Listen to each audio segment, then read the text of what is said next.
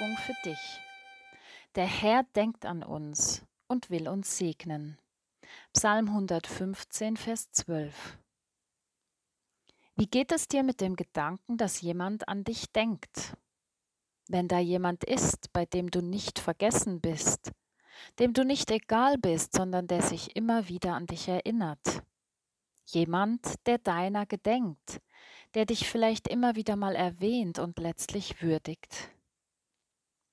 Wir Menschen sehnen uns ja danach, dass wir nicht einfach vergessen gehen, sondern dass wir in der Erinnerung, in den Gedanken und im Herzen anderer einen Platz haben und auch behalten. Wahrscheinlich ganz besonders in unseren Familien, Freundschaften und Beziehungen. In uns wohnt die Sehnsucht nach Würdigung unseres Lebens und Daseins und zugleich die Angst, einfach unbemerkt aus dem Gedächtnis zu verschwinden.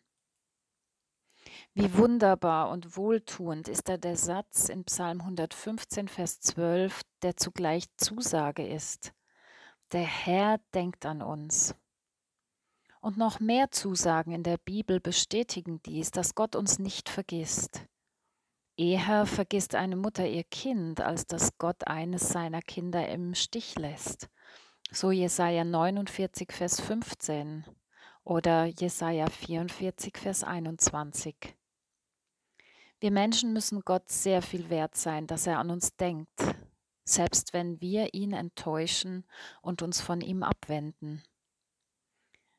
Wenn Gott sogar an die Spatzen denkt, um wie viel mehr an die Menschen, die seine Geschöpfe sind. Gott denkt aber nicht nur an uns, sondern er will uns auch segnen. Segen ist ein unverdientes Geschenk. Gott beschenkt uns jeden Tag mit seinem Guten, mit seinen Wohltaten. Doch was ist Segnen eigentlich? Der hebräische Begriff für Segnen, Barak, bedeutet im Alten bzw. Ersten Testament mit heilvoller Kraft begaben. Segnen meint also ganz kurz göttliche Kraft zusprechen und weiterschenken, die zum Guten wirkt. Das Gegenteil davon ist das Fluchen mit seiner zerstörerisch wirkenden Kraft. Meistens besteht das Segnen aus einem kraftvollen Wort und einer bekräftigenden Handlung, wie zum Beispiel dem Auflegen der Hände, einer Umarmung, Berührung und so weiter. Der erteilte Segen wirkt immer und dauerhaft. Er kann weder zurückgenommen noch unwirksam gemacht werden. In der Bibel zeigt sich Segnen in Fruchtbarkeit und bewirkt Ruhe, Sicherheit vor Feinden, Glück und Heil.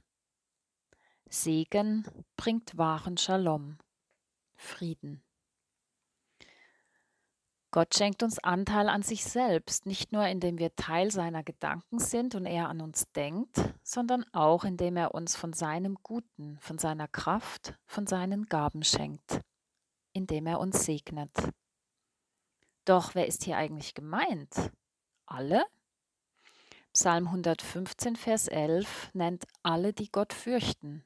Das heißt, wer achtsam und behutsam Gott gegenüber ist, wer in Ehrfurcht und mit der richtigen Haltung zu Gott kommt. Die Bibel spricht von Frömmigkeit. Doch es geht dabei nicht um ein Frömmeln, dem viele negativ gegenüberstehen, sondern echte Frömmigkeit meint echt, ehrlich und authentisch zu sein. Menschen, die Gott fürchten, sagen Ja zu Gott und zu seinem Willen. Es sind die Menschen, die nicht nur mit den Lippen zu Gott sagen, dein Wille geschehe, sondern die es auch tatsächlich so meinen. Die Furcht des Herrn ist der Weisheit Anfang. Psalm 111, Vers 10. Die Furcht des Herrn ist der Anfang der Erkenntnis. Sprüche 1, Vers 7. Die Furcht des Herrn ist eine Quelle des Lebens. Sprüche 14, Vers 27. So sagen es weitere Worte aus der Bibel. Wer sich also Weisheit, Erkenntnis und Leben wünscht, fürchte am besten den Herrn. Und schließlich geht es bei der Gottesfurcht auch darum, Gott mehr zu gehorchen als Menschen und Gott mehr zu fürchten als Menschen, egal was andere denken, meinen, sagen, tun. Da geht es unserer Menschenfurcht an den Kragen. Und was ist mit all denen, die Gott fürchten in Psalm 115?